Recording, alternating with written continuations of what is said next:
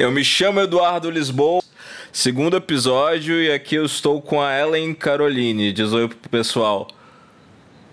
Olá, pessoal, tudo bem com vocês? Para, para as três pessoas que estão assistindo, ouvindo a gente.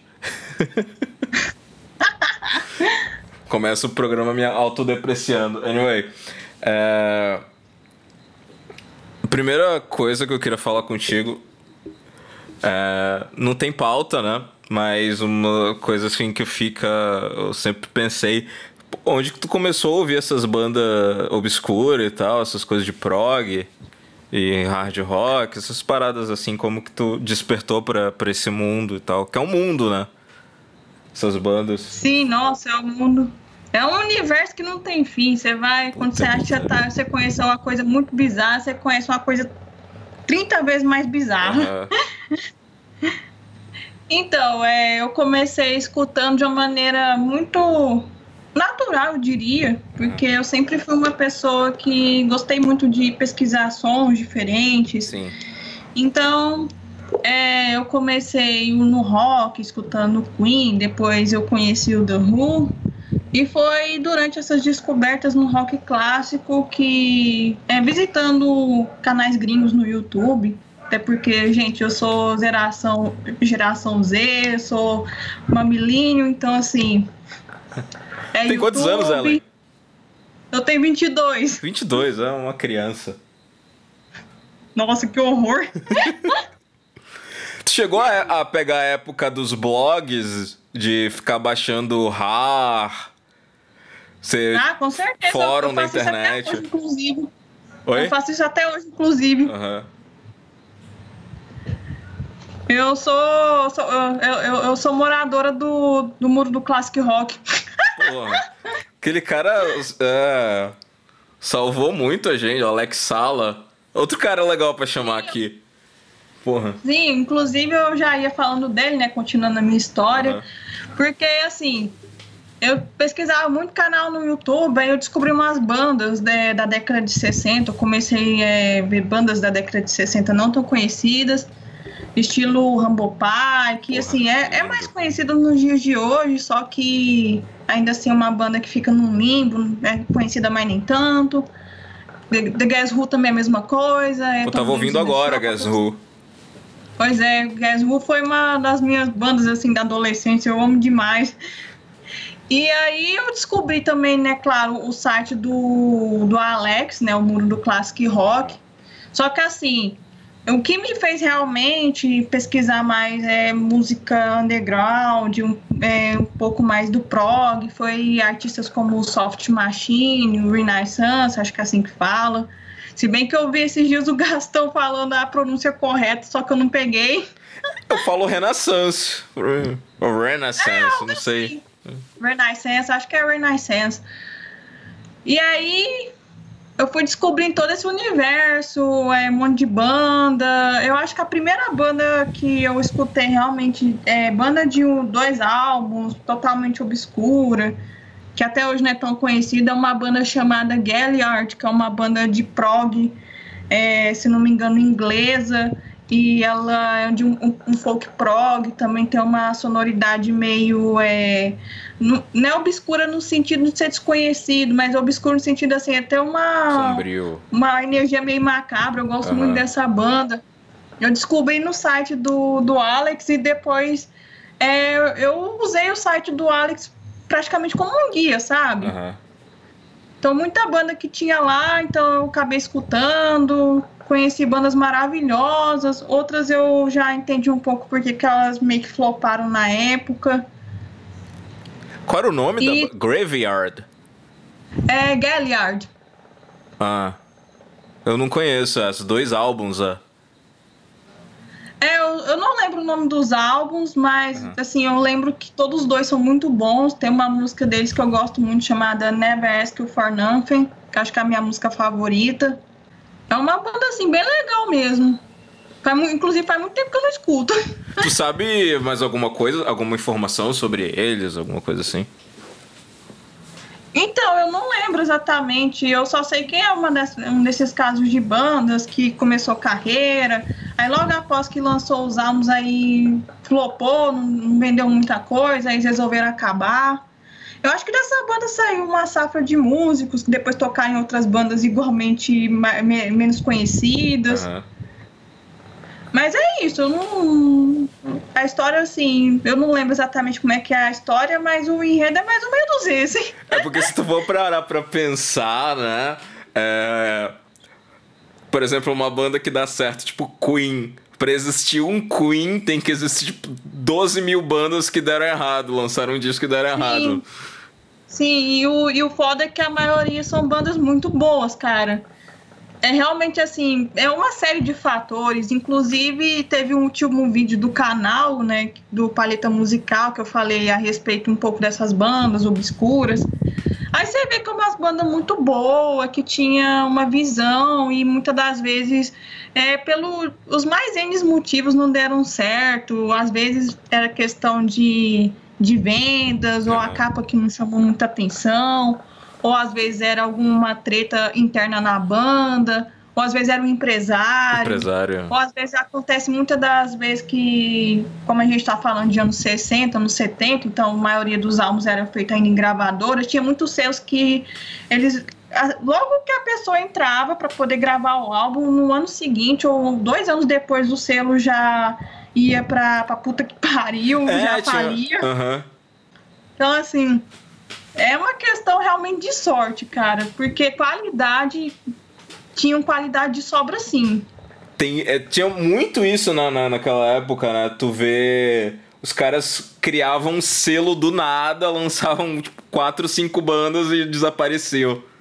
Sim, sim. Porque é muito tu, isso mesmo. Tu vou ver as majors, as grandes gravadoras da época. Eu acho um negócio muito legal das gravadoras dessa época que mesmo se o teu primeiro álbum não vendesse tanto, se os caras lá é, é, percebiam em você uma qualidade ou alguma. É, acreditavam em ti, eles continuavam colocando dinheiro, né? Que foi o caso tipo, do Bruce Springsteen. O cara foi estourar sim, lá sim. pelo terceiro álbum. Sim, exatamente. E também tem aqueles casos, né, de caras que tinha tudo para dar certo e deram o exato totalmente errado. Eu, eu, primeiro exemplo que vem na minha cabeça é o Duncan Brown. Eu, eu vi o vídeo cara, que tu fez dele, pô, achei maravilhoso. Cara, o, ele era um gênio, assim, uhum. compreendido. Não, ele, pra mim, assim, ele é o cara, um dos caras que merecia ser redescoberto agora com essa nova safra de artistas do passado que foram redescobertos ao longo dos anos. Porque assim, o cara era, ele era um gênio e ele começou a sua carreira é, sendo empresariado pelo Andrew Oldham. Então, assim, ele tinha tudo para dar certo, só que aí é, aconteceu é, que Andrew selo depois faliu, aí depois ele teve treta com o Mickey Most, depois de treta com o Mickey Most ele tentou a Sire Records, que inclusive é um dos selos mais famosos da história da New Wave, mesmo assim não não, não deu certo para ele, ele flopou total. Morreu sem quase que reconhecimento nenhum, nem a BBC lembra do cara, sendo que ele foi um dos, um dos principais assim compositores da época. Eu fico bolada com um trem desse. É, tu, é, é um negócio assim que tu fica. Uh, tu vê a qualidade do cara. Eu só conheço ele por causa do Metro e eu sabia daquele disco dele de 68, mas eu não, eu não sabia o resto. Tu, tu conseguiu é, é, jogar uma luz sobre ele, que, poxa, do caralho, assim. Pois é, cara. Foi uma pesquisa, assim, que foi um pouco complicada de fazer, porque ele é um artista que até hoje não tem muitas bibli é, bibliografias é, sobre. O que eu consegui achar de uma forma bem pontual foi alguns artigos algumas coisas assim, bem soltas. E de resto foi é, vendo comentários das poucas fanpages que existem sobre ele, escutando os álbuns, porque, mano, é, é, complicado. Ele, assim, é um cara que eu defendo fortemente, ele merece ser redescoberto. E eu espero tá, que espero que com esse vídeo as pessoas é, depois procurem a saber mais sobre o Duncan Brown, porque ele era um artista assim, originalzão, cara. Sim. Na toa que eu coloquei lá no título do vídeo do Palheta, né? O camaleão inexplorado do rock and roll, porque ele era isso. Uhum. O cara sabia é, misturar elementos de psicodélico progressivo, é, chamber folk e até mesmo flamenco. Do caralho. É, tu. Então, é, eu acho muito engraçado. Não é engraçado, é curioso que a gente que ouve banda sempre pega. Se apega a algum artista que ninguém conhece e meio que fica querendo sim. evangelizar os outros, né? Sim, sim, exatamente. Eu sou muito assim, cara. Acho que a maioria dos meus artistas favoritos tem essa pegada de não ser tão conhecido ou de ser de um nicho mais específico e não é por uma questão assim de ser snob igual algumas pessoas têm, talvez tenham essa leitura de mim, ah, ela gosta de tal coisa porque ela é snob. Não, porque realmente assim são artistas que eu gosto, que eu me identifico com a sonoridade, só curiosamente não são tão conhecidos. Aí acaba que eu, eu tenho que é, eu acabo sendo obrigada a trazer esse tipo de abordagem mais evangelizadora. Porque eu acho que eu, eu acho que gera até um apego pela obra a mais, um apego pelo artista a mais Sim. quando você vê que era um negócio tão incrível que ninguém conhece. Pois é, cara. Tipo uma e coisa. Como eu falei. Uhum. Pode falar, pode falar. É, tipo uma coisa, tipo um Led Zeppelin que tem os, os, discos bons e todo mundo conhece, todo mundo fala o tempo todo e todo mundo gosta. Outra coisa é um Sim. artista que às vezes tem uma carreira e, e, que ninguém conhece e tu acha a obra tão incrível e tão impactante quanto, né? Pois é, cara. E também eu percebo assim nessas pesquisas que às vezes pode até soar como uma espécie de teoria da conspiração, mas tem muitos artistas desse nicho que são os verdadeiros é, idealizadores de alguns movimentos musicais, uhum. mesmo que eles não sejam assim os pioneiros, mas foram as pessoas que tiveram por trás para poder é, criar esses movimentos na música e muitas das vezes é, só uma pessoa leva o crédito, sabe? Eu acho que uma, uma boa, um bom exemplo disso é o punk rock, né? Sim. O quanto de coisa tava, tava acontecendo ali na década de 70 e. Ah, não, Ramones, Sex Pistols e The Clash. Que são bandas incríveis, mas tem toda uma história prévia daquilo que. Desde aquelas bandas de garagem da década de 60 até tipo Death Def é outra banda, né? Que eles não Sim. foram. Não lançaram o disco deles porque eles não queriam mudar o nome. Aí, beleza, vamos engavetar o, no, o, o, o disco. Pois é, cara. Não, e no caso do punk, assim, eu não, não manjo quase nada de punk. Mas eu acho que essa história do punk, assim, da, da formação musical do punk vem desde a década de 50, com aqueles músicos que não que, que eram contemporâneos ao Elvis, mas que, que ficaram um pouco no limbo, o estilo Eric Clapton, Link Ray da vida, o, o, Dick Dale. Uhum. Pois é, cara. Pô, então, assim, eu acho que o. Continua. Pode falar. Continua. Não, que eu ia falar que esses caras, é, eles meio que ficaram com um trabalho sujo de realmente é, moldar a forma de como toca guitarra no rock and roll uhum. e isso acabou é, gerando os gêneros que a gente conhece hoje, como o hard rock, o punk rock, até mesmo heavy metal.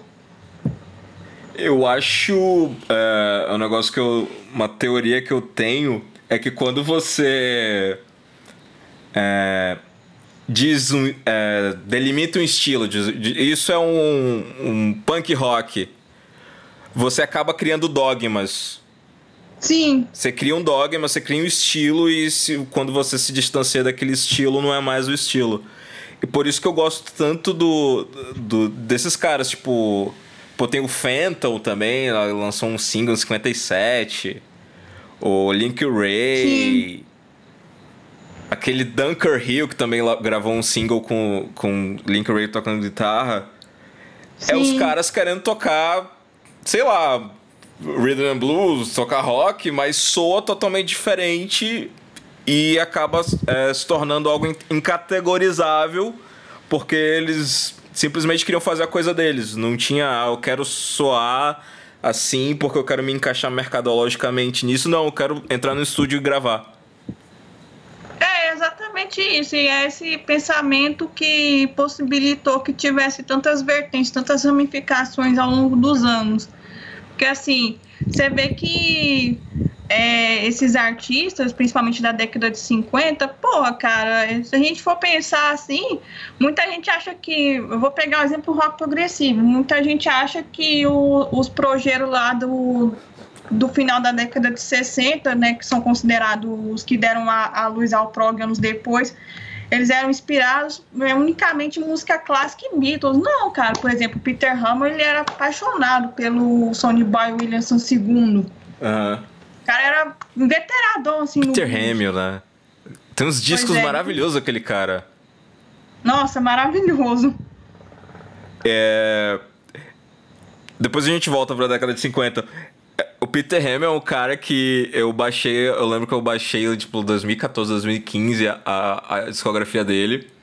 Só que era um negócio tão bem feito, tão primoroso, que eu não ficava com vontade de ouvir o tempo todo. Eu falava, esse é o tipo de disco para ouvir só em certos momentos, para você sentar, pegar o fone e ouvir com cada detalhe. Mas esses momentos quase nunca chegavam e eu ouvi bem pouco o Peter Hamill. Mas... Eu também, assim, eu, uma, eu, confesso que eu tenho uma relação um pouco parecida com a discografia dele, mas, cara, é uma coisa, é igual você falou, uma coisa realmente primorosa. O Peter Hamill, ele é um artista, assim, que eu confesso que eu ainda não escutei toda a discografia, mas do, dos álbuns que eu já ouvi, assim, todos eu considero verdadeiras obras de arte do prog. Nossa, cara, sem contar também que ele é um letrista assim maravilhoso, é, a forma de como ele aborda assuntos como depressão, uhum. morte, confusão mental. Eu acho que eu nunca vi um, um músico que falasse dessa maneira. E eu acho que assim, né? Eu não sei até que ponto a história de vida dele conta, porque o Peter Hamel ele teve alguns problemas com o alcoolismo, então creio que parte dessa, dessa linguagem musical dele tem assim algum cunho autobiográfico. E as músicas também, né? A forma de como ele como ele faz as melodias, que eu, eu acho que é uma coisa assim genial no Peter Hammer como ele consegue trazer toda essa atmosfera macabra pro prog, uhum. tanto nas letras também quanto nas melodias. Eu ainda, ainda, ainda quero fazer um vídeo sobre ele mais à frente. Merece. Tu já ouviu aquele Nadir's Big Chance, que é um disco dele de 75? Ah, sim, sim, já ouvi. Porra, acho do caralho aquele disco. Nossa, do, do Peter Helm eu gosto muito é, do In Camera, que eu acho que é o meu favorito, também é o mais, mais famoso da carreira dele. eu também. Eu gosto muito do é que eu vou pegar aqui a colinha. É o que tem a música Candle, que eu acho que eu também gosto muito, que é o Fusmate. Aqui, ó, o Fusmate. Eu tava lembrando o nome dele. Future Now também, ótimo. Que vale Mas, assim, ressaltar. Eu... Vale ressaltar aqui um adendo. Nadir's Big Chance é o disco favorito do John Lydon do Sex Pistols. O pessoal fala Nossa, dessa não, prog, punk, o, o disco favorito é, né? do, John Lydon era, era do Peter Hamill. É, e pra quem assim, né? Igual eu, eu já vi alguns boomers reclamando, os boomers progers falando que punk é música, uma música que não tem valor. Cara, meu filho, então vai escutar Map Rock. Map Rock é uma mistura dos dois. É bom que ninguém briga, nem, é. nem punk com, com prog, nem prog com punk. Tem até umas bandas ali da, da, final da década de 70 mesmo que já vem nessa, nessa linha. O próprio Gang of Four. Nossa, o Perry Ubo, acho que é assim que Perry fala. Ubo, acho que é a minha é. banda favorita desse segmento. Tem o Wire. Aí nos Estados Unidos o James, James Chance. Não sei se tu conhece o James Chance. Não, essa daí eu não conheço, não. É, inclusive é uma, é uma das. Um dos segmentos do punk que eu começo, que eu, que eu me interesso e eu pretendo escutar mais à frente. Mas também assim, né? Eu não tô escutando. Eu confesso que eu não tô escutando muito rock ultimamente. O que, que tá escutando? Tô... Então, né? Eu tô numa fase de que como é, é, é uma questão de estudo, mas também é uma questão assim de da minha, da minha naturalidade como é, buscar coisas novas. Aham. É porque assim, eu percebo que muitos canais de música é, são feitos por roqueiros. E esses canais que são feitos por roqueiros, eles dificilmente abrangem outros gêneros musicais. Isso. Aí esse ano eu me comprometi a escutar é, coisas relacionadas à cultura regional aqui do nosso país e também é, culturas regionais de outros países. Eu estou numa fase em que eu estou entre o flamenco, a música africana e também um pouco da música regional brasileira. Mas eu diria que nesse exato momento eu ando viciado em flamenco, cara. Ah, que você até postou hoje que você tava ouvindo Miriam Makiba. Sim, sim, sim. Eu acho Nossa, aquele eu- disco incrível, cara. Que é com Sivuca, os arranjos do Sivuca, tá? Sim. Puta que Não, pariu. ela é maravilhosa. Hoje eu também tava escutando ela, eu tava escutando o álbum de, de Greatest Hits dela. Músicas incríveis, cara. É, um, e é, é muito legal que ela fez sucesso pra caramba, mas é uma, uma tipo de música que é muito. É, de certa forma estranha pra gente, né? Que é mais ocidental, mas é, é incrível, cara. Que é Nossa, basicamente incrível. soul music afro do caralho. Sim, sim, sim.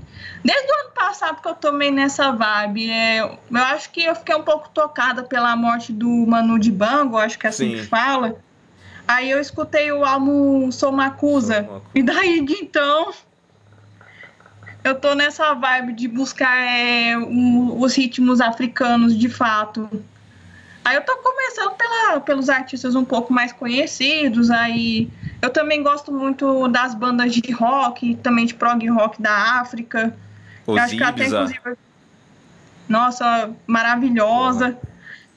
Ofedia, que eu, inclusive eu falei no, no vídeo. Aham. Eu ia falar do rock também, só que aí, curiosamente, eu ia falar do rock no mesmo vídeo que eu falei, que eu fiz lá do alfabeto das bandas, só que como ia ficar grande demais, aí eu deixei ela de fora, mas eu vou falar dela numa, numa outra oportunidade, justamente para abranger mais a respeito de bandas da África, porque eu acho que dá um conteúdo muito bacana. Sim. É isso, cara. Assim, eu, eu sempre tô buscando é, escutar coisas novas, diferentes e trazer conteúdo mesmo, porque eu acho que o canal foi uma porta de entrada para que a gente pudesse compartilhar tanto os nossos gostos musicais quanto também descobertas novas. Eu acho que esse é o grande barato de um canal no YouTube. Sim, é. Eu acho que até teria. Eu tava falando pra Débora que eu queria fazer, tipo, sei lá, um canal que. Sei lá. Top singles de Doo-Wop de 1953, esse tipo de coisa. Bem nichada, bem específica e, e, tipo, coisa importante pra quem ouve rock, né? Sim, sim. Aí vocês chegaram meio que fazendo, eu achei, tô achando do caralho. Mas um dia eu vou criar um canal no YouTube. Não, então pode saber que você terá o nosso apoio, a gente ajuda na divulgação. Obrigado. Cara, um disco afro que eu gosto muito, não sei se você já ouviu, que é o do Fela Kuti ao vivo em 1970 com Ginger Baker. Nossa, esse eu preciso ouvir. Puta Eu já deixei assim salvo, mas ainda não ouvi, não. Tem outro disco afro que eu gosto demais, que é, é, falando agora em participação de artistas é, dos Estados Unidos ou da Inglaterra com, é, com artistas africanos, é o, aquele álbum do Ray Cooder com o Ali Farka Toré, Sim. que eu não vou saber falar o nome. Nossa, eu acho aquele álbum uma verdadeira obra-prima. Tu gosta pra caramba do Raikuder, né? Gosto, gosto. Hoje em dia eu já não ouço tanto, mas eu gosto muito do Ray Cooder. O Raikuder é o cara que tu, mesmo quando tu não quer ouvir ele, tu ouve ele. Porque ele tocou com Sim, Deus e o sim. mundo. Sim, sim, sim. Não, vou, vou, quero ouvir um bolero agora. E tu coloca o Buena Vista Social Club e tá lá ele. Ray Cooder. É, tá lá ele. Tu vai ouvir, ah, eu quero ouvir Stones, aí tu tá lá o Raikuda. Lá, lá tem, tem Ray Cooder. Tá em todo lugar. Aí tu tem em todo lugar. Ele é tipo o Ronaldinho Gaúcho, só que. É. Ele é tipo o mesmo do Ronaldinho Gaúcho, só que no rock, O no rolê blues. aleatório. Cara, ele tocou com todo mundo, bicho. Todo mundo. Todo mundo. Eu gosto muito. Mesma coisa. Uhum. É, eu ia falar que a mesma coisa é o Paco de Lucia, né? Ele tocou com Deus e o mundo também. Djavan, né? Pois é. Tocou com o Djavan, tá? É, eu ia falar um outro lá, mas esqueci. Mas pode falar o que, que você ia falar que eu acabei, acabei te interrompendo. Não, eu tava falando desses músicos, assim, que tocam, tocaram com todo mundo. Uh, Paco de Lucia é um, né? O Raikuda, é. mas acho que o caso mais, um dos casos mais extremos é o Raikuda. É o Raikuda. E a porra... Cara do... Hã? Pode falar. A discografia dele, os discos solo dele. Nossa, bom demais, bom demais. Bom. Eu confesso que assim, eu não, eu sou uma pessoa que eu não conheço, eu não sei falar qual que é o meu álbum favorito do Raikuda, porque é, eu vou muito mais às músicas, sabe? Pelo, é. Acho que é pelo fato dele ter uma discografia muito extensa. Mas, cara, o Raikuda é sensacional, né? Um artista que tem influências do Texas Blues, eu diria, do Chicago, e consegue ser tão versátil ao mesmo tempo. É versátil e único, né? Do, sim, um jeito... sim. Cara, o que, que eu ia falar do Raikuda? Que eu eu ia falar alguma coisa dele que eu. Eu ia falar que ele. Eu acho do caralho. Ah, que ele tem aquela banda Rising Suns, que é com Taj Mahal. Uhum. Sim, sim. Nossa, o Taj Mahal também é outro. Outro cara que eu amo, bicho. Eu, eu usava um óculos circular lá por 2015, eu tinha um óculos. Aí todo mundo achava que era por causa do John Lennon, mas era por causa do Taj Mahal. do Taj Mahal. Pois é, é o Taj Mahal também outro que tocou com Deus e o Mundo. Eu amo a parceria dele com a Ita Baker. Eu não conheço. Nossa, a Ita Baker, ela foi uma das musicistas mais importantes, assim, da história do, do Piedmont Blues e também do, ah. do blues. A Antigona, cara, ela é, tipo, das antigas? Sim, sim, ela, ah. ela é entre os anos... É porque, assim, a Ita Baker, ela surgiu nos anos 50, 40, 50, 60, mas ela só pôde gravar realmente lá pros, a partir da década de 70, mais para frente. O primeiro álbum que ela lançou foi em 90. Ah. Ela é aquele tipo de, de artista de blues que começou a carreira muito nova e depois teve que parar, aí foi redescoberto por um, um folclorista, foi pelo o Paul Clayton e depois ela, de muito tempo, ela conseguiu, é, de fato, é, se dedicar à carreira de, de musicista. Tem tanto caso assim, né? Aquele, pô, Sim. acho que uma das maiores.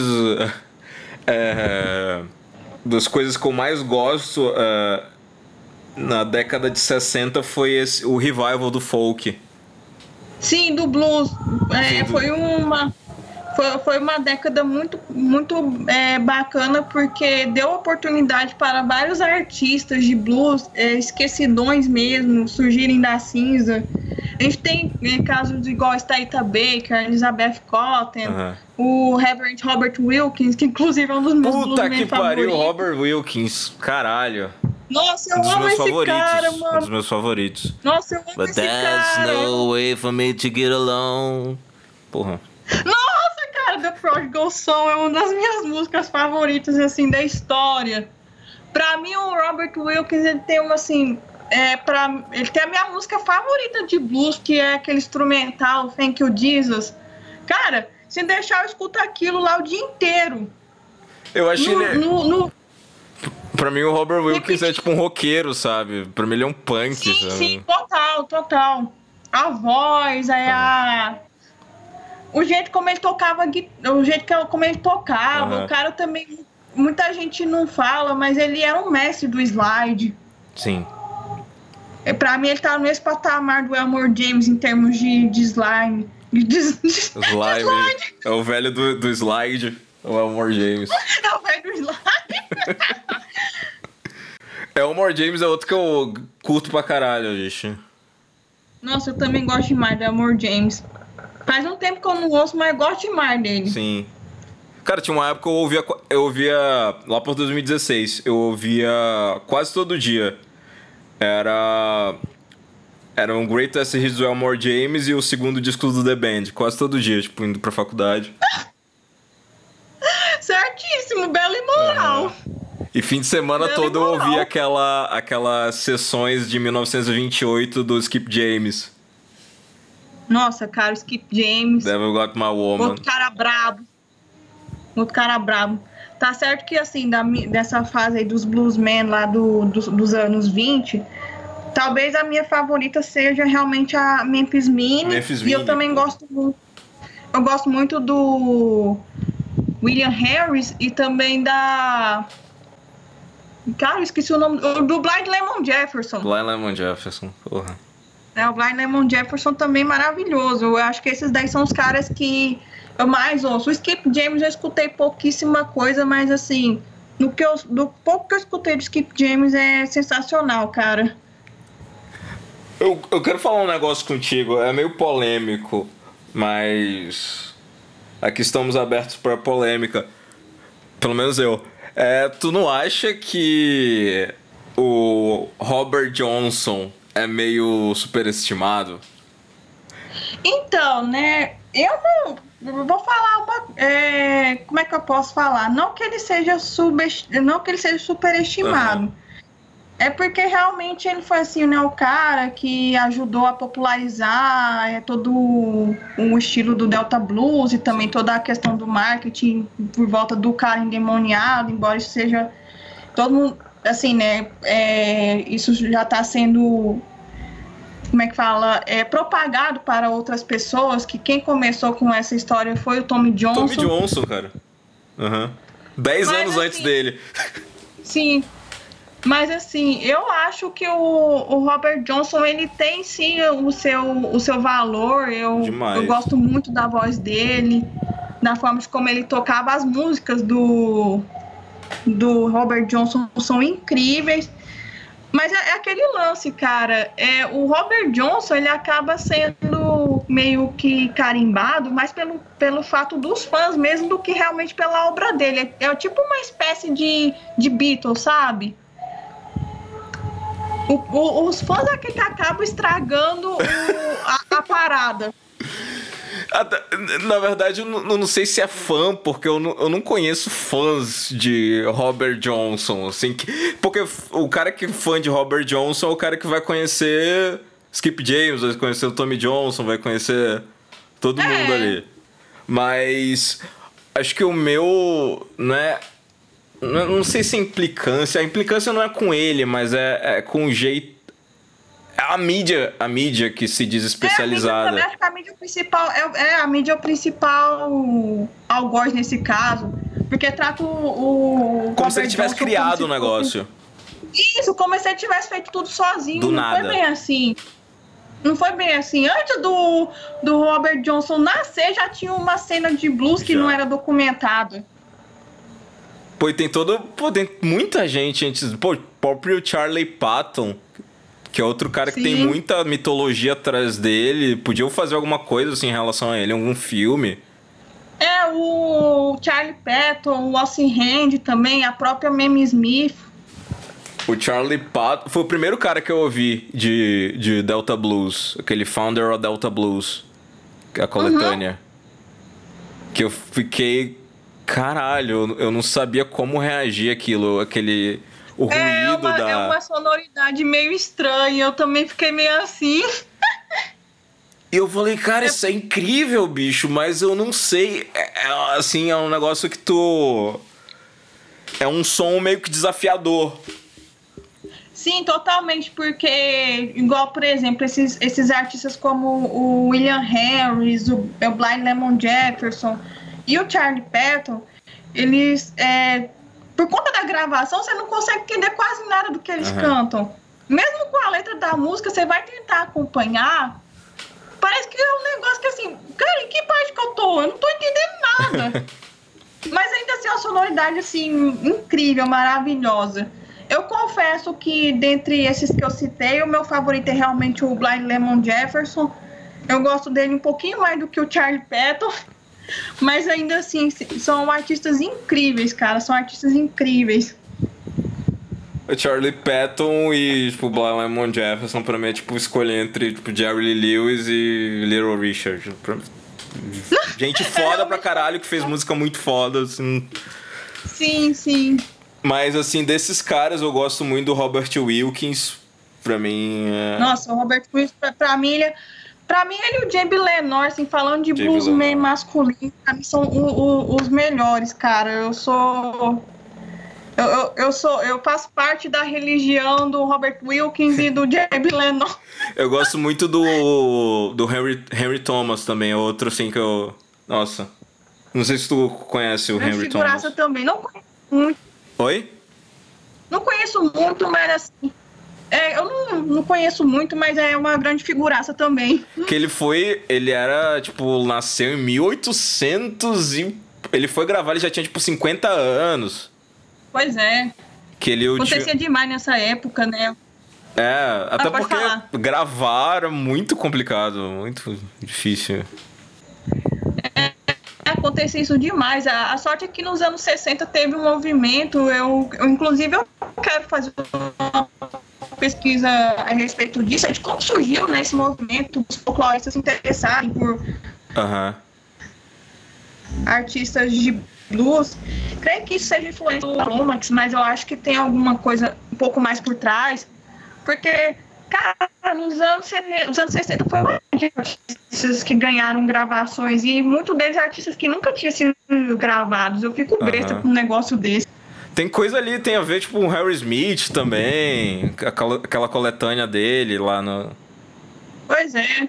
Anthology of Folk Music. Aham, uhum, também. É. Até. Tu pega um cara também. Tá... Oi. Ah, pode falar. Um cara muito importante para essa cena. Pode falar. Eu tô falando. É o Alan Wilson, né? Diz que o Alan Wilson ensinou pro Son House as músicas dele. Com certeza, com certeza. O John, Fa o John Fane também, acho que assim fala o nome dele. Como? Que era mais do folk. É, John Fane. O John. Eu chamo John Farrey, que é o cara. Ele também é. Eu não sei como que chama, mas. Eu, eu também não sei, não. Eu mas... só sei que o cara era graduado. Eu só sei que o cara era. tava fazendo doutorado em Charlie Patton, cara. Eu besta com um negócio desse também. É, ele era ele teve alguma relação com, com Alan Wilson também. Eles. Parece que eles que, sim, sim. que combinaram de, de conseguir achar o, o, sim, sim. o Son House, uma coisa assim. Sim, foram eles mesmo. E o John Farrey, a carreira dele então... também é muito foda. Nossa, ele foda demais, né? Só, só daquela mitologia que ele criou, de, se, de ser um bluesman, das, é um bluesman mais underground, depois é, todo mundo descobrir que ele era, na verdade, um cara branco que tocava blues e folk. Que eu, eu, eu acho sensacional. Pra mim, ele é tipo uma mistura de. Eu achava ele do caralho, aí um amigo meu me mostrou. É um cara que interpretava as obras do Eric Satie no. Não sei se é Eric Satie ou Eric Satie, não sei. Tocava no, no violão. Aí eu falei, cara, isso é, tipo, é John Farrey, mistura blues com isso, impressionismo, dá, dá naquilo. Eu acho outro cara assim que eu acho impressionante. Que ele foi influenciado é, depois Nick Drake e tal. Sim, sim, toda aquela cena lá do, do Chamber Rock, do Chamber Folk. É, é. que eu, é o famigerado folk barroco. Inclusive, meu, dando um pequeno spoiler e também barra divulgação, o próximo vídeo do canal vai ser sobre um dos artistas dessa cena. Qual? O Clifford Ward. Clifford Ward, eu não conheço. Nossa, cara, o cara era excepcional. É, eu não sei, eu não conheço exatamente as influências do Clifford Ward, mas, mano, ele era um cara do folk barroco que tinha influências é, de tinha influências literárias assim muito grandes, estilo Robert Brown da vida. Uhum. O cara era professor inclusive de universidade, ele colocava algumas ele colocava algumas palavras do inglês médio também do inglês moderno nas músicas dele. Uhum. O bicho era totalmente assim, é, ele, ele iria caráter mesmo toda essa é, em toda essa vibe do, do folk barroco, da coisa clássica, assim. Ele é... Ele é inglês ou americano? Inglês. Inglês. Por aquela, aquela galera da metade da década de 60 que veio aquela galera que fazia folk britânico antes do folk rock, antes do Fairport Convention. Sim, sim, sim. Bert Ench. A, a Shirley Collins, acho que também entra nesse, nesse espectro, né? Não sei quem é. A Shirley ela é considerada uma das primeiras artistas de folk da. da ah, Shirley Collins, né? Que ela gravou uns, uns negócios meio até. Que ela misturava, tipo, música irlandesa, assim, música clássica. Sim, sim, sim, ela É, mesma. Shirley Collins. Ela lançou um álbum ano passado. Nossa, o álbum dela é incrível. Cara, ela tá lançando coisa ainda. Caralho. Tá lançando, tá lançando, tá firme e forte. Acho que ela já tá com mais de 80 anos e tá. tá mandando bala. É, porque quando. E tá fazendo. Eu lembro que o que eu sei dela é que quando chegou aquela galera lá do folk rock britânico, ela já era meio veterana, né? Sim, sim. É bem isso mesmo. Porque ela já, acho que ela começou foi no final dos anos 50, Isso. mais ou menos na mesma fase do Woody Guthrie. Oi? É que eu falei que ela começou mais ou menos na mesma fase do Woody Guthrie. Pô, o de Guthrie é outro cara foda pra caramba. Nossa, sensacional. Ah, ele e o Lead Belly, mano. Lead Belly, tinha o. Sonny Terry também que tocava com eles. Nossa, o Sonny Terry e o Brown McGee, uma das melhores Brown duplas de blues da história. Sim. Cara, eu conheci o, o Brown McGee, eu acho que foi um, um dos álbuns de blues que eu mais ouvi na vida. Ele tem um álbum em 76 que é elétrico já. E, Nossa, esse eu não conheço, eu tenho que ouvir. e só foi lançado na década tô- de 90.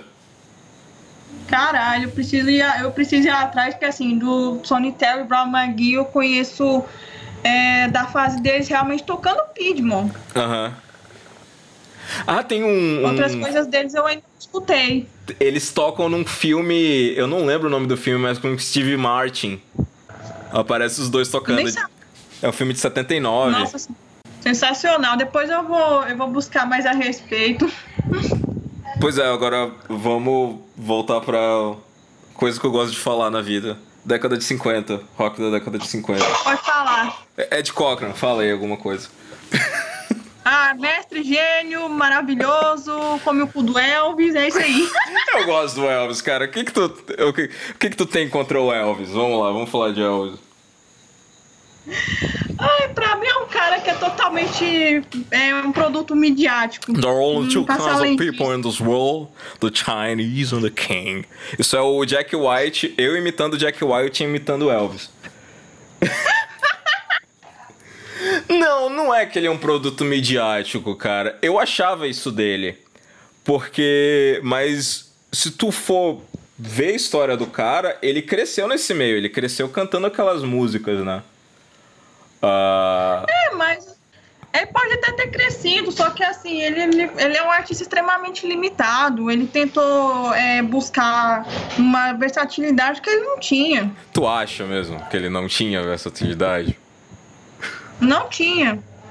A maioria das músicas que ele tentava cantar na década de 60, década de 70, que já não era mais tão rock and roll, né? Ele- Inclusive ele só foi rock até o, foi rock nos anos 50. Ele só foi rock ali Cara, até a, na Sana. Ele saiu até. Ele tem uns singles pela. Cara, eu tinha muito. Eu tinha um preconceito com Elvis. Aí eu falei, pô, Elvis na Sun Records é legal. Aí depois foi, não, na RCA também é legal. Na RCA, tipo, fazendo ali o, o, o, Otis Blackwell. Eles cantavam as músicas do Otis Blackwell. Aí depois eu, pô, ele tem os singles na década de 60 que são bons. Aí depois eu. Caralho, Elvis na década de 70 é bom pra caralho. Eu, ah, foi assim que eu fui perdendo o. Ah, eu, eu já sou o contrário, porque eu gostava do Elvis, só que aí eu fui, eu fui, eu, eu fui pelo. Eu conhecia mais essa fase dele mesmo, anos 60, anos 70. Uhum. Só que aí depois eu fui pros anos 50, eu fui escutar logo a Sun Records e eu não gostei daquele trem, muito pelo contrário, eu detestei. Mas ali, pra mim, na, na Sun Records tem umas coisas assim que eu não curto tanto, mas tem outras que é, porra, quando ele. I'm trying to get to you. É uma puta música. Ai, cara, eu sinceramente eu não consigo. Assim, Até por causa do Scott que eu- Moore, cara. Até o Scott Moore também. não, o Scott Moore é maravilhoso, mas eu acho que ele foi mal aproveitado nas músicas do Elvis, coitado. Poxa. Uh, o que, que eu ia falar do Elvis também? Que, é, pô, tu não gosta nem daquelas baladas, tipo A Bridge of a Troubled Waters? Nossa, Deus me livre, eu, é as partes assim que eu mais detesto da carreira do Elvis. Eu prefiro mil vezes a versão original. Pô, gosto. Like a bridge over Nossa, troubled cara. waters, I'll lay me down. Você sabe imitar o Elvis bem. Pô, você tá, tá zoando, essa, chamando essa música de, de, de, de cafona. A última vez que eu ouvi essa música eu chorei, entrei em prantos. Eu falei, cara, Eu só choro em prantos quando é a versão com o Arthur Funk, eu cantando. Plastic Girl. Eu gosto muito dos dois ali, mas assim, eu acho que eu. Pra mim, nessa música o Elvis faz. Eu gosto muito também da versão da Rita. A da Rita também é boa, mas eu É. prefiro a, a- a original mesmo. Falando em original, um dos meus primeiros problemas com Elvis também foi, foi isso, que eu. Antes de eu ouvir ele, eu comecei a ouvir os caras mesmo da década de 50 que vieram um pouco antes dele. Tipo, Clyde McFatter. Aí tu ouvia o Clyde McFatter cantando Money Honey. E depois tu ia ouvir o Elvis cantando Money Honey. Não, não, não é a mesma coisa. A mesma coisa o Little Richard cantando Tutti Frutti depois tu ouviu o, o Tutti Frutti do, do Elvis. Shake, Red and Roll, mesma coisa, B. Joe Turner. Mas depois eu fui... Sei lá, hoje é um cara que eu... Não é que eu ouço bastante.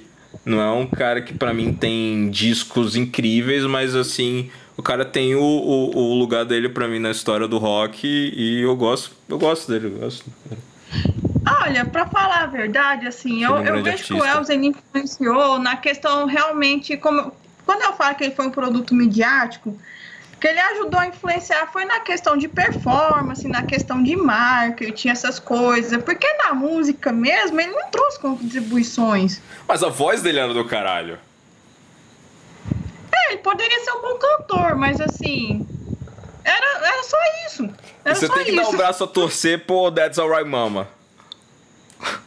Ah, não, prefiro a versão do Big Boy. Não, a, é, a do versão do, do, do Arthur Crudup é melhor, mas ali tinha as duas, essas duas músicas é, que ele fez o Bill Monroe ali, qual era Blue Moon of Kentucky e essa That's Alright. Ali, ele criou o rockabilly ali, cara. Ali foi o. Mas o Rockabilly já existia antes. Não, tinha, tinha uma coisa. O Bill Haley acho que ele gravou antes, né? Só que o Bill Haley tinha muito. Pra mim, o, o Bill Haley eu acho do caralho também. Mas ali, pra mim é o Western Swing um pouco mais acelerado. Agora, quando o Elvis fez That's Alright Mama, ali era o, o início do Rockabilly, cara. O Marco Zero do Rockabilly. Ah, eu, pra mim, eu já acho que ele ajudou, assim, a popularizar algo que já tava em Sim, voga tava- mesmo. Já, aham, tava já tava em acontecendo. Já tava acontecendo. Já É tava. por isso que eu falo, o Elvis não tem, assim, uma, uma contribuição música, a não ser no sentido performático da coisa e também do marketing. Porque eh, se a gente for pensar, pra mim é uma analogia que eu gosto de fazer. O Elvis em relação a. porque um punk pra mim também foi um negócio assim, é um, é lance que você conse- consegue ver a cena surgindo muito claramente, né? Então, pra mim, tipo, o, o Elvis era tipo The Clash e o rock and roll era como se fosse punk rock. Era um negócio que já tava existindo, aí de repente vem aquela, aquele artista lá que de repente tá tocando em estádio sabe? Aquele artista que. É, por, é, é por aí mesmo. Mas é. Mas também assim, né? Esse lance também do Elvis vai também um pouco da questão da subjetividade. Eu, eu sinceramente, eu não, eu não gosto muito da, da forma de como ele cantava. A voz dele mesmo não é algo que me atrai. Heartbreak Hotel também, outra música do caralho. E ele compôs essa música, Heartbreak Hotel. Eu, eu, eu achava que tinha sido. É, que assim, eu, eu conheci uma versão cover do. Não sei se era um cover, se é a música original. Que, na verdade, eu achei essa música cantada por uma outra pessoa, que era da mesma época, só que até hoje eu não sei se essa música ela era uma composição do próprio Elvis ou se era um cover, igual ele costumava fazer.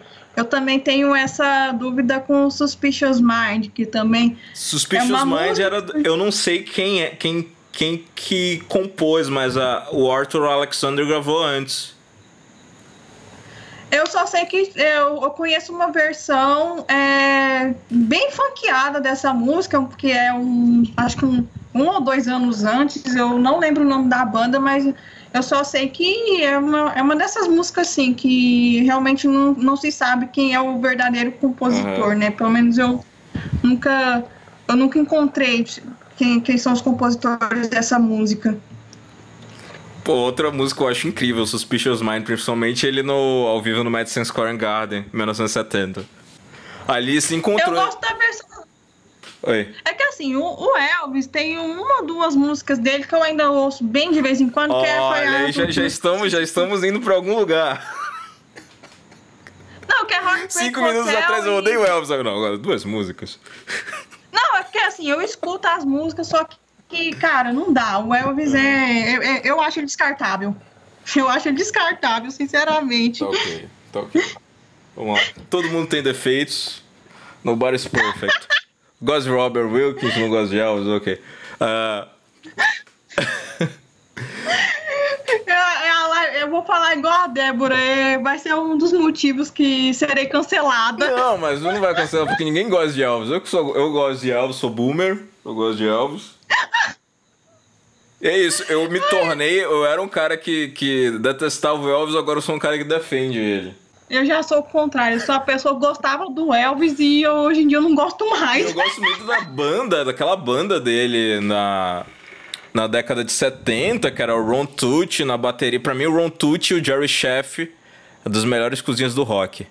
Jerry Chef eu também. Eu não conheço muito eu sei que eles são, são ótimos, mas eu preciso escutar mais coisas desses caras aí. Pegar carreira, tipo, esse tem carreira solo, por exemplo? O Jerry Chef, assim? ele tocou. Eu sei que ele, um dos outros é, gigs dele, ele tocou no LA Woman dos The Doors. Ele tocou baixo. Hum, interessante. É. Foi até um, um, artifício que eles usaram para ver se o Jim Morrison é, meio que se concentrava nas sessões. Eu vou chamar o baixista do Elvis aqui pra ver se ele se anima. Pois é, não adiantou muito que o cara depois morreu. Porra, cara. Triste. Triste. Pois é. é... Ed Cochran, vamos lá. É, pô, Gene Vincent também. Não, eu quero outra, outra pergunta. É, e aí, como que tu começou a ouvir esse rock da década de 50? Que é outra... Ai, foi também e também foi uma outra questão assim que, ok, eu já estava ouvindo muito rock dos anos 70, 60, bora para os anos 50. Eu conheci esses caras, foi, foi buscando mesmo. Tu... Mas eu, o, que me, o que me chamou a atenção foi uma matéria que eu li é, de um, um blog chamado, se não me engano, Universo Retrô, na qual uma pessoa, né, uma colunista falou sobre o Eric Cochran e falou que ele tinha sido uma das pessoas que influenciou o depois o que seria o hard rock, o punk e tal. Não sei se eu concordo muito com essa com essa afirmação. Porque se mas for, coisa... se você for falar. parar para pensar tudo o que os caras fizeram naquela época influenciou o hard rock e o punk, né? Pois é, né? É porque assim, né, na matéria, da forma de como a pessoa falou, atribuiu essa característica apenas ao Eric Cochran, uhum. mas a gente sabe que, é um, que foi uma cena realmente, foi, uma, foi um compilado de artistas que influenciaram, assim como em outras vertentes do rock, eu acho que todas praticamente são assim. Sim, ninguém cria um estilo que vai ser, tipo, 10 anos depois vai ser alguma coisa, porque um cara lá fez alguma coisa sozinho. É um cara muito específico, até mesmo a própria história do rock and roll, de como surgiu uhum. Também. Ninguém é uma... criou aquele negócio, um negócio que surgiu. Foi, foi um negócio que surgiu naturalmente. Uhum. Foi uma mistureba que acabou. Depois acabou se tornando rock. Uhum. Porque assim, eu, eu sou meio contra esse negócio de ai, fulano de tal criou alguma coisa, ficar buscando uma espécie de um criador, de um herói, ainda mais num gênero igual o rock and roll, uhum. que era muito em conjunto. Uma coisa que eu acho assim muito interessante né, pesquisando sobre a história do rock é como a, os artistas eles eram muito amigos entre si, e também como eles compartilhavam sons e como eles faziam parte de uma cena só. E é justamente essa união que fez com que o rock depois tornou, se tornasse o gênero que a gente conhece. Até porque é, tem até a questão da, da, de como eles faziam a turnê, né? Era tipo uma banda Sim. e tu tinha lá no mesmo gig, tu, com a mesma banda, era tipo Jack Wilson, que é outra parada, e Ed Cochran, Gene Vincent, ainda tinha tipo Sam Cooke e Chuck Berry, uma coisa assim, era um negócio meio heterogêneo e todo mundo tocava com a mesma Sim. banda e era do caralho. Era uma mistura, sem contar que também tinha muita. Naquela época era muito tradicional dos festivais. Eu tô, eu tô lendo, inclusive, o um livro chamado As Raízes do Rock, uhum. que é um, um puta livro. E você vê que desde o início do, do século XX, né, anos 20 e anos 30, já rolava muito essa questão dos festivais. Era uma mistureba mesmo. Era artista de blues tocando com bandas de. com as big band de jazz. Uhum eram os artistas de country, de depois o que acabou se tornando no bluegrass, era isso. Sim. Que os a coisa para mim é... só funciona assim, música, eu acho que é não dá para fechar ela, que até quando a gente fala, tipo, os artistas do country blues, até essa, essa coisa de falar country blues, o blues do campo, meio que meio que é, parece que tenta colocar os caras num vácuo, como se é, o que eles estivessem fazendo como se eles tivessem, não tivessem acesso a, a tipo Count Base ou Duke Ellington. Né? Mas claro que eles ouviam. Pois é, cara. É, e você for olhar esse pessoal aí do country blues, é, o povo assim mais heterogêneo que tem. É, que alguns artistas de country blues, assim, né, direcionados, eram artistas de Delta. Aí tem o caso da Smith, que era uma artista praticamente de Delta e também lá do daquelas bandas lá do Urban Blues e depois ela foi é, passando por Chicago. A gente tem o próprio caso do Lead Belly, então assim. Esse é um negócio que eu, é eu parei de, de, de, de ligar para essas denominações de Texas e, e, e, e Chicago. É, eu acho até importante, mas tem umas horas que, que não funciona mais, né? Até o. o... Funciona, mais, é, funciona mais no começo, porque. Uhum. Mas pra, é, é porque essas, essas denominações elas são mais é, é, realmente mais ligadas à questão geográfica Sim. do que realmente ao som, sabe? Porque eu, eu li a, a biografia do, do, do B.B. King, ele fala muito sobre os, os estudiosos de blues, assim, algumas horas ele fala sobre os estudiosos de blues. E ele fala, pô, que se for pensar nele geograficamente, ele seria o Mississippi Blues, porque ele era do Mississippi, mas ele disse que ele sempre cresceu ouvindo os guitarristas de Texas. É, é uma questão assim. O Alan é Jefferson, porque... depois de Bonnie é... Walker. É porque na, esses artistas mais antigos, né, como não tinha alguns deles é, ou não tinham ainda sido atingidos pela Great Migra é, Migration, ou depois eles acabaram sendo, e justamente por conta da Great Migration, eles acabaram indo para esses lugares, né? Aí eles é. fizeram parte de uma cena. Mas se for olhar assim, para for realmente parar para analisar, é uma coisa totalmente misturada. É. Tanto que tem muitos artistas do Piedmont, igual, igual por exemplo o, o Sonny Terry e o Brown McGee, é. que eles são, se não me engano, da, da Carolina do Sul. E eles tocaram assim com gente de tudo quanto é lugar do blues, assim. Tudo então, o é próprio tipo Woody Guthrie, eles tocaram com o Woody Guthrie. Né? Sim, sim. É, mas é, é porque é, é realmente. Pra, pra, pra, para estudo, essa, essas, essas denominações até que funcionam por um tempo, uhum. mas se a gente for olhar realmente a cena, a questão é, de como é a música mesmo, é uma, é uma coisa totalmente misturada. Lá todo, todo mundo era amigo um do outro, que eu acho muito bonitinho, inclusive. Quando eu falo isso, eu lembro. A primeira coisa que vem na minha cabeça é uma foto do, do, do Sam Latini Hopkins com o Clifton Chenier. Assim, eu acho uma coisa Porra. sensacional. Uhum. Porque o, o Clifton Chenier, se a gente for olhar, né, Zydeco, Sweat Blues, uma coisa lá da Louisiana e o Pântano mesmo. É, lá do. Já, já é uma coisa do Chicago, mas o, o tipo, o. Se não me engano, o Sam Lightning Hopkins, ele era. Eu não sei se era o, o Clifton Chenier, que ele era cunhado do, do Sam Lightning Hopkins, ou vice-versa, eu não lembro mais. Só sei que assim. Era uma questão realmente assim de união. Uhum. Aí essas, essas denominações elas surgem apenas como uma forma de realmente você entender o contexto, a história de como, de como é o blues, mas na, na, na prática mesmo na prática, era, era mistureba. Era só a mistureba mesmo. Cara, o Lightning Hopkins é um dos caras que. Aquele disco dele, Lightning Strikes, é um dos discos mais importantes da minha vida, assim. Nossa, que ele, eu... é, ele é incrível.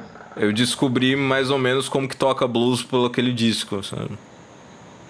Hoje Nossa, ainda tô é tentando incrível. tocar, né? Mas é, aquele disco, assim, me abriu as portas. Falou, ah, então é assim que você, faz e tal. É outro cara, pra mim, incrível. E John Lee Hooker também. Ah, John Lee Hooker é maravilhoso. Também é outro cara que não dá pra, pra delimitar, assim, não dá pra colocar numa ah. caixinha ele é do Mississippi, mas ele fez a fama lá em Detroit. E... Oi, aí também às vezes ele aparece como Chicago. Chicago. Não, dá pra, não, dá pra, não dá pra colocar numa caixinha, realmente. Pra mim, ele tem muita influência daquele negócio que chamam de, de Hill Country Blues. Sim. Lá do Mississippi McDowell. Mas Sim. ele é o negócio só dele, aquele. É, eu também concordo. É, eu também tenho essa mesma, esse mesmo pensamento a respeito do John Lee Hooker. E a outra coisa legal de falar desses caras do blues é a que teve a, o revival dos caras do do country blues, a galera do bluegrass pela pelos universitários ali no, no início da década de 60. Uhum. Ah, e teve a, o revival da galera do blues elétrico pelo, pelos ingleses, né? Com certeza, cara. Roy Gallagher. Roy Gallagher é um dos caras que mais ajudou, assim, a, uhum. a propagar o, o, o, blues lá no, no aspecto da, da Europa. Ele é irlandês, né? Pois Eu... é. Tem uma, um vídeo do Roy Gallagher que ele tá tocando violão e gaita, que ele toca uma música do J.B. Lenoir, se não me engano. Que é tipo do caralho, assim. Bom, o que eu, que eu conheço é ele tocando é, artistas como o Blind Boy Fuller, o, o J.B. Hutton. Acho que deve ser o J.B. Hutton tocando, tocando Too Much Alcohol. Deve ah. ser esse. É um vídeo que dele, assim, né? acho na década de 70, uma coisa assim. É que assim, né? O caso do Roy é que ele era um cara que não era universitário, mas ele era um nerd em música, em blues, ele ele era um dos caras assim que manjava tanto da história, desde a história do Delta, ele, quer dizer, ele conhecia, né, desde o Delta até o Swap Blues, Piedmont. E o, o, engraçado é que ele sabia tocar de uma maneira totalmente convincente várias vertentes do blues. É um negócio assim que me impressiona muito, é como que os caras conseguiam naqueles discos que na maioria das vezes não eram tão high fidelity quanto a gente tem hoje e conseguia é. ficar, ficavam horas com aqueles discos para tentar tocar que nem os caras. Hoje tem vídeo aula e não consegue. Pois é, vídeo aula não consegue, eu mesmo não conseguiria. os caras conseguiam fazer ouvindo disco.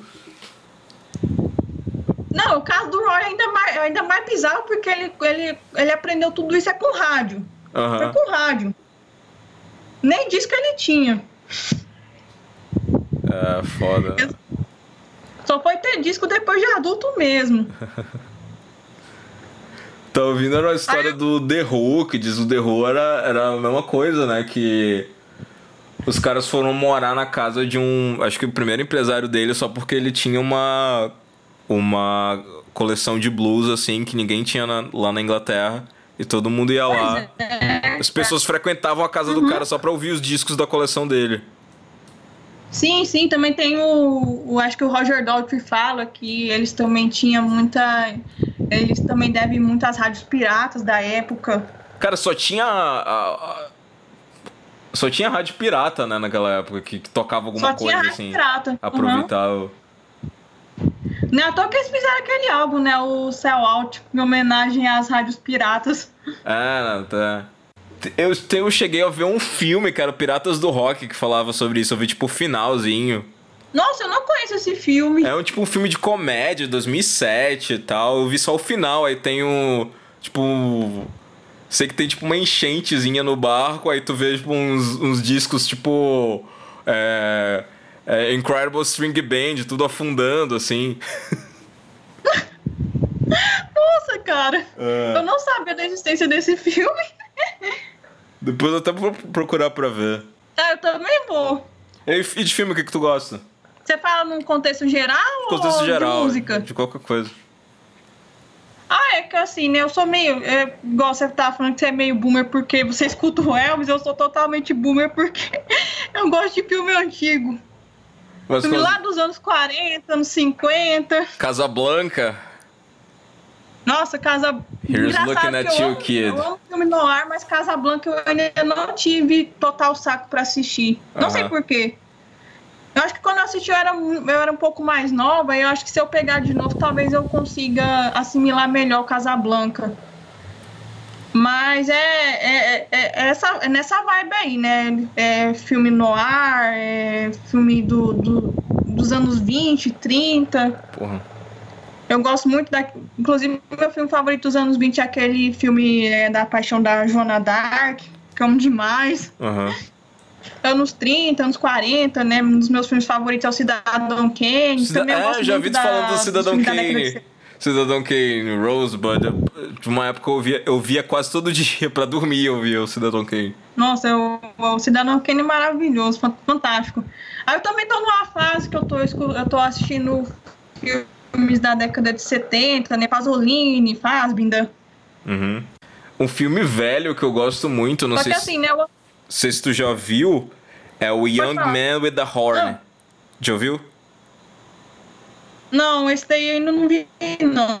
Eu acho que tu vai gostar. É com o. É com Kirk Douglas. Ah, o Kirk, o Kirk Douglas é um, um grande ator. Não é um dos meus favoritos, mas é um grande ator. Aham. O que ele faz é Eu tipo um... falar, acho que o último. Fala. Não, pode falar. Que ele faz um, um trompetista, tipo, beatnik, perdido na vida nesse filme. É do caralho. Eu acho que eu gostar mesmo, que assim, eu gosto dessas pegadas desses filmes um pouco mais voltados pra questão psicológica, porque eu, eu gosto dos filmes meio assim do, do, dos Hitchcock, né? Tipo aquele Spellbound, acho que é assim que fala. Também tem o, um- o que eu gostei bastante, que eu assisti recentemente, que é As Três Fases de Eva.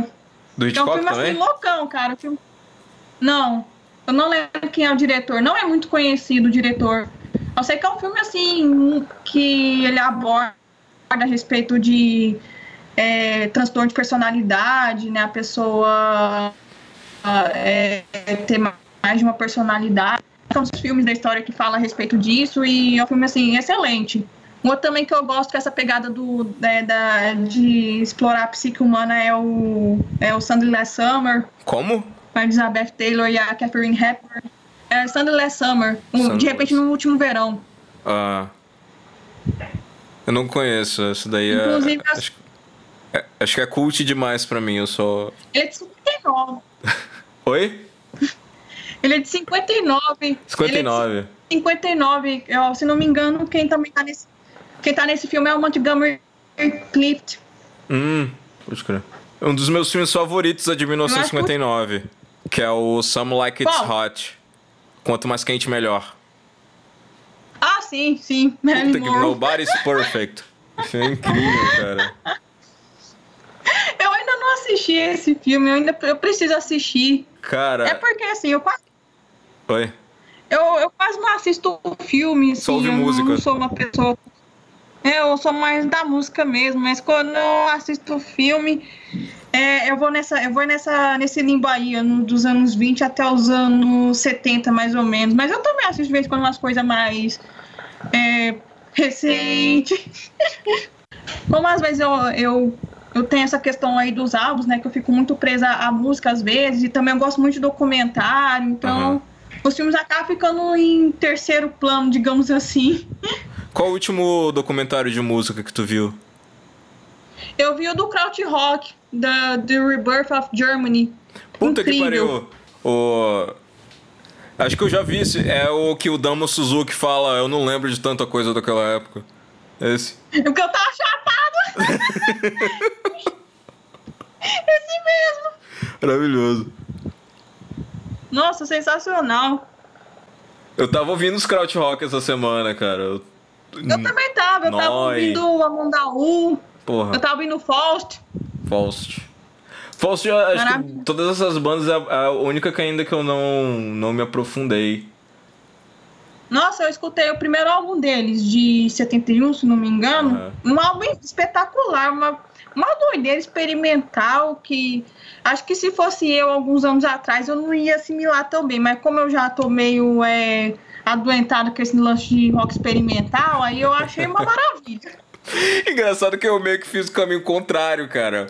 Das primeiras coisas que comecei a ouvir foi foi krautrock logo depois, assim, eu comecei a ouvir rock psicodélico e tal. Aí eu fui pro kraut. Kraut eu ouvia muito, sei lá, aula de matemática do nono ano. Eu ficava ouvindo o. o como é aquela, aquela banda lá? É o Ashra Temple. Ficava ouvindo, tipo, aquele primeiro disco do Ashra Temple e e é, ignoram o professor. é muito bom. Muito bom ouvir crowd rock durante a aula. Não, eu nunca experimentei porque quando eu, quando eu conheci o crowd rock eu já tava na faculdade aí. Ah. Aí também não dava muito pra ouvir música na faculdade, porque ou você estudava ou você estudava. É, é faculdade é foda. Cara, mas é, é, aquela. Tem muita banda legal naquele. Tem umas que são meio que rotuladas como kraut, não são tão kraut assim, mas é. é sim, tudo sim. ali é muito bom. É muito bom mesmo. Uma que eu gosto muito, eu não. Eu vou pegar aqui a colinha, porque eu não sei falar o nome dela, porque eu assim, eu sou péssima em alemão. Mas acho que siga. Acho que fala é Zupa, Zupa House, alguma coisa assim. Não, Zupus Rufal, não é essa? É isso! Do... no pau, é isso mesmo. Que é Nossa, meio. aquela coisa incrível. Que é meio hard, meio. Tem umas passagens meio de purple. É, é uma coisa um pouco prog também. Aí também eu tava escutando esses dias, como eu falei, o Amundaú 2, o, o Eti, que eu, era um álbum que eu nunca tinha ouvido e que eu, eu fiz minha lição de casa.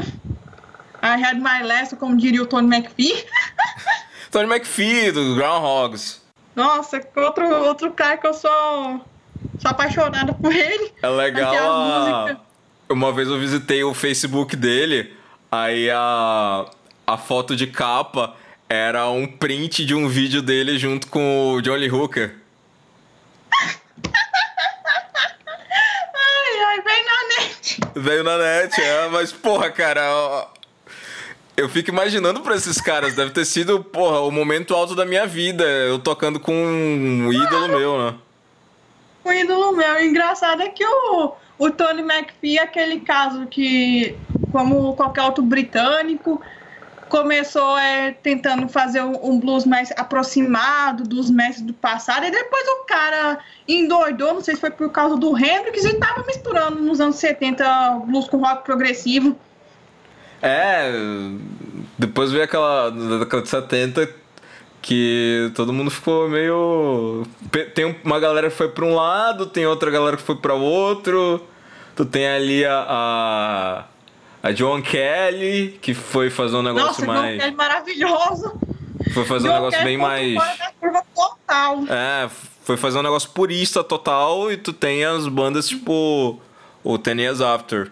Pois é, e o Groundhogs, que pra mim é uma piração total e eu amo. Eu amo essa fase. Caralho, cara.